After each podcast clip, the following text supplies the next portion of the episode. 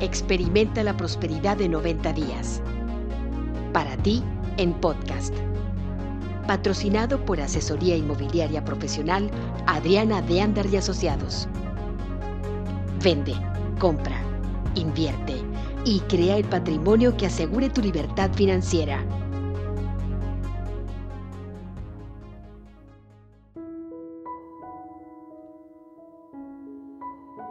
Bendecido, gratificante y amoroso domingo, 14 de septiembre del 2020. La ley de la influencia. Día 71 de Experimenta la Prosperidad de 90 días, escrito por Kate Dowok, en la voz de Margarita Hinojosa. La tercera ley estratosférica del éxito que aprendemos a leer dar para recibir es la ley de la influencia. Tu influencia está determinada por la medida en la que antepones los intereses de los demás a los tuyos. En Dar para Recibir, el personaje principal, Joe, tiene problemas entendiendo cómo el poner los intereses de otras personas primero puede ser una ley del éxito. Su mentor, Pindar, le explica rápidamente. Si antepones los intereses de los demás a los tuyos, siempre verás satisfechos tus propios intereses Siempre hay quien llama a esto el iluminado interés propio. Cuida lo que necesitan los demás, confiando que cuando lo hagas, obtendrás lo que tú necesitas. Aún así, se le dificultaba a Joe entender lo que Pindar le dice, y por una buena razón. Tal actitud se ve extraña en un ambiente donde el dinero, el poder y los logros han sido tradicionalmente las características de influencia. Pero como le explicó Pindar, el tener dinero, poder y logros no te hace influyente. El ser influyente es lo que atrae el poder, el dinero y la habilidad para lograr lo que deseamos en la vida. El razonamiento detrás de esto es muy sencillo. Sin embargo, para entenderlo, primero debemos reconocer que estamos cableados para enfocar nuestra atención hacia nosotros mismos. Nuestro interés propio es un músculo emocional que hemos ejercitado a diario y como tal es el músculo más fuerte que tenemos, con respuestas reflejo que se están rápidamente aligerando. Cuando consideramos que durante toda nuestra infancia y niñez se nos cubren casi todas nuestras demandas, nuestra preocupación del yo puede entenderse fácilmente. En un estudio científico que se llevó a cabo hace varios años, los investigadores grabaron conversaciones entre niños de 6 años y sus mamás. Los pronombres más utilizados por los niños eran yo, mi y nosotros. El tú estaba básicamente reservado a frases comando tales como tú haz esto para mí. Cuando consideramos el entrenamiento que recibimos de niños bajo la tutoría de nuestros padres, desde la infancia hasta los seis años, casi siempre nos centramos en el yo. Es fácil entender por qué. Cuando llegamos a la pubertad, el estar centrados en el yo es una inclinación natural es inconsciente. Cuando nos enfrentamos a una circunstancia que requiere que elijamos entre nuestro propio interés y el interés de los demás, nuestra respuesta automática es la de elegirnos a nosotros mismos, como al inhalar y al exhalar. No tenemos ni qué pensar. Es una respuesta natural y esperada. Por otro lado, el poner los intereses de otra persona antes que los nuestros es algo que tenemos que elegir conscientemente primero debemos elegir dejar de lado nuestros propios intereses y deseos a favor de otra persona. Y entonces debemos de vencer el deseo natural de elegir lo que deseamos.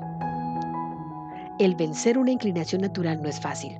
Trata de aguantar tu respiración hasta que te desmayes, por ejemplo, y verás que rápido cada parte de tu ser trata de regresar a la normalidad. Esto es lo que sucede cuando tratamos de dejar el yo a un lado. Parece como si aguantáramos la respiración y nuestra inclinación inmediata es la de darnos por vencidos, respirar y regresar al modo de autopreservación. Ya que tenemos que vencer nuestras tendencias naturales de autopreservación cuando elegimos anteponer los intereses de los demás a los nuestros, estamos haciendo algo realmente extraordinario y automáticamente nos hace resaltar. Debido a que el elegir complacer a los demás antes que a nosotros es tan poco común el decidir poner nuestro yo a un lado nos hace individuos excepcionales y como individuos excepcionales nuestra habilidad para influenciar a los demás se incrementa automáticamente.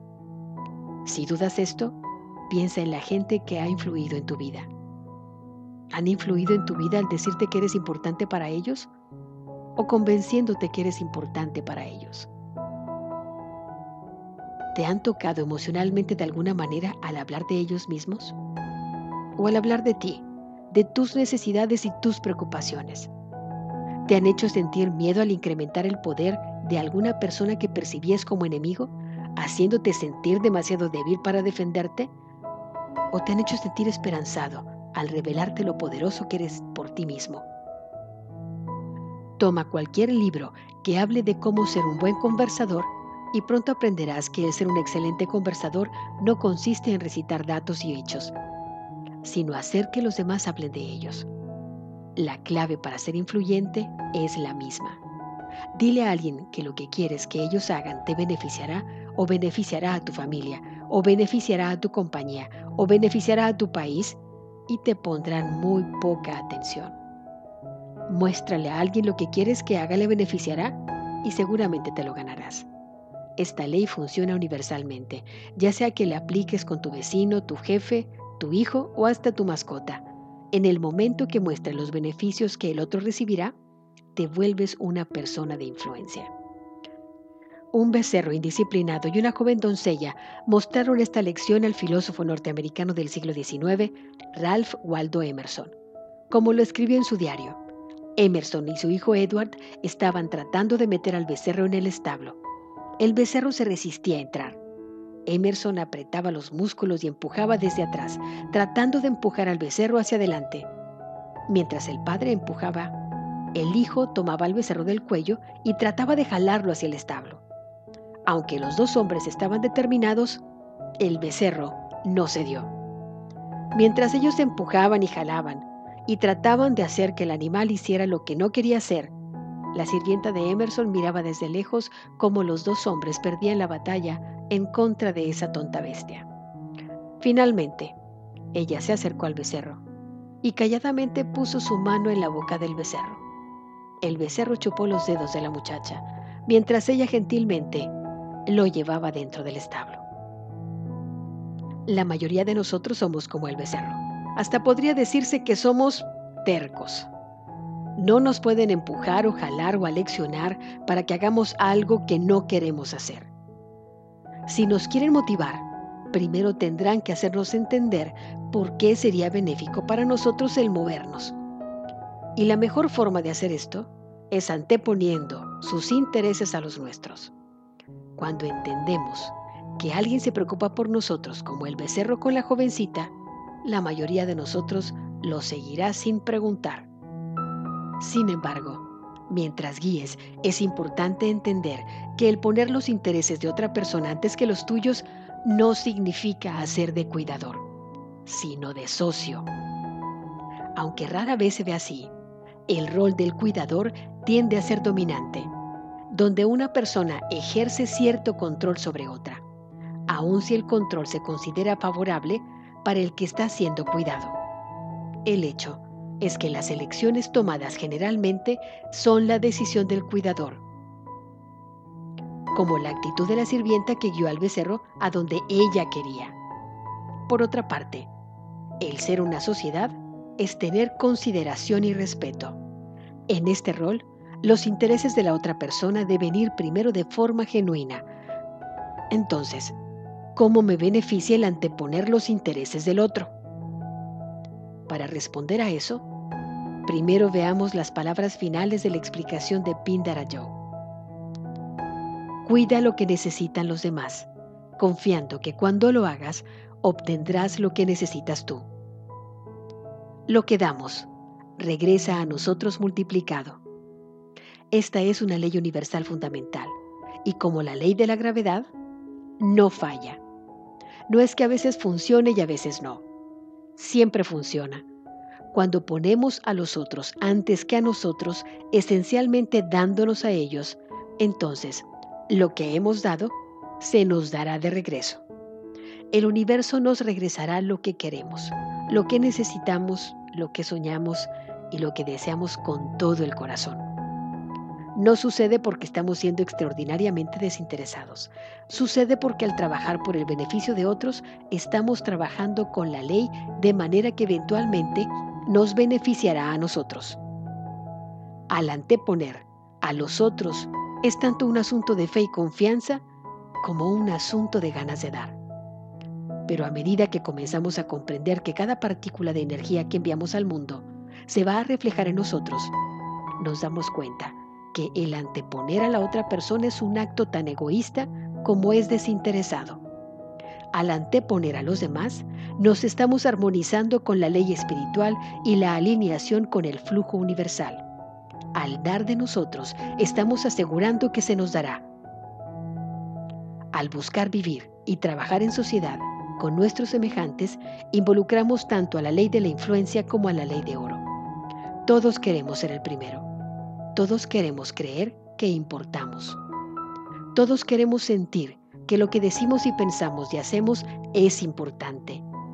Cuando elegimos ponernos, aún por un momento, en los zapatos del otro y le damos el regalo de anteponerlo a nosotros, dejándolo saber que nos importa y que lo que dice y piensa y hace es importante, estamos siguiendo la regla de oro al pie de la letra y estamos haciendo una diferencia importante en el mundo. Es más, nos estamos convirtiendo en individuos extraordinarios que no solo influimos en las personas a nuestro alrededor, sino en el mundo entero. La acción del día. Lee tu plan de negocios para la prosperidad y las 11 cosas de tu lista de agradecimientos. Toma un momento para pararte firmemente con un brazo alzado hacia el cielo, el puño firme, como si te estuvieras agarrando de la mano de Dios. Ahora, ya sea verbal o mentalmente repite, con Dios por testigo declaro, hoy soy poderosa, hoy soy valiente, hoy soy fuerte, hoy estoy libre de miedos, hoy triunfo en todo lo que hago, hoy prospero y vivo cada momento de este día abrazando mi verdadera naturaleza, siendo la persona que estoy destinada a ser. Esta es mi verdad.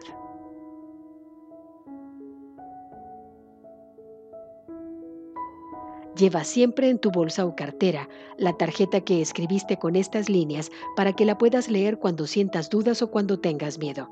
Y como antes, cada vez que repitas esta afirmación, repite las palabras con la mayor emoción y sentimiento posible, dedicándole cuando menos un minuto a imaginar cada aspecto de tu vida como lo quieres. Coloca tu cuota de dinero del día de hoy en tu contenedor y lee la afirmación que está en el contenedor tres veces. Espera recibir algo en regreso. Bendice a todos los que están a tu alrededor, incluyendo a los otros participantes en este experimento. Imagina cómo aquellos a quienes bendices prosperan y se rodean del bien. Entonces, bendícete a ti mismo, bendícete a ti misma e imagina lo mismo. Puedes continuar bendiciendo a la persona o personas en tu lista de bendiciones. Lee todas las bendiciones que llegan por mensajes electrónicos. Tus bendiciones están haciendo una diferencia. El leer las respuestas te dará la oportunidad de verlo por ti mismo a las peticiones de tus compañeros que elegiste, vas a dedicar algo de tiempo cada día, cuando menos durante los siguientes seis días, bendiciendo a las personas involucradas en esas peticiones. Mándales una pequeña nota avisándoles que los estás cubriendo de bendiciones y que estás imaginando que todo lo mejor les sucede. El pensamiento del día. Si quieres vivir una larga vida, enfócate en contribuir a los demás. Palabras de Hans Seley. La afirmación del día. Al poner a los demás antes que a mí, siempre prospero. Al poner a los demás antes que a mí, cambio el mundo.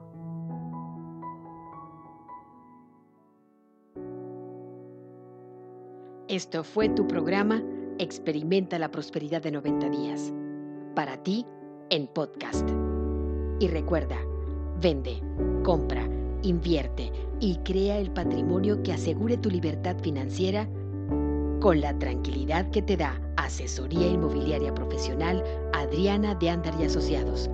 Contáctanos por WhatsApp en el 52 1 867 1050621.